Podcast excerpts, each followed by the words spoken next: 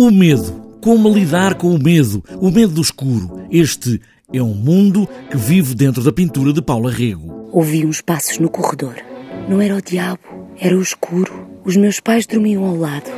Fui a correr, abri a porta e meti-me na cama dos meus pais e o escuro meteu-se na cama comigo. A pergunta fez avançar a ideia do espetáculo. Qual é o processo criativo de Paulo Arrego? O que é que a faz pintar? Juliana Pinho questionou-se, leu textos de entrevistas publicadas de Paulo Arrego e depois foi trabalhar com os miúdos nas escolas. Começamos a fazer intervenções nas escolas com o objetivo de recolher os medos que habitam no imaginário das crianças.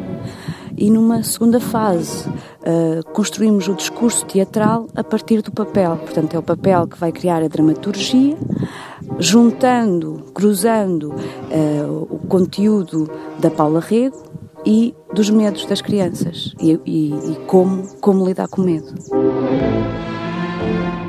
Quando se vê uma coisa assim que faz terror ou nojo, fecha-se os olhos. O medo que nos consome, que nos agarra aos movimentos, que nos deixa ficar quietos.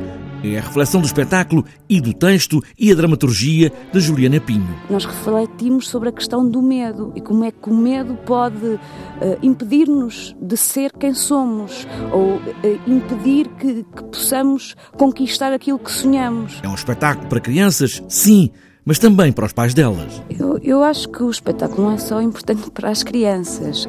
As crianças são o nosso público-alvo. Portanto, quando começamos a, a pensar no projeto e a sonhá-lo, queríamos falar com alguém em específico. Mas eu acho que é um espetáculo transversal a todas as idades, por causa do tema. Paula é Paula Rego, de papel, onde tudo acontece.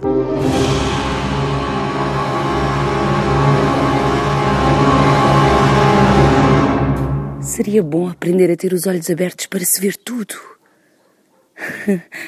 Paula?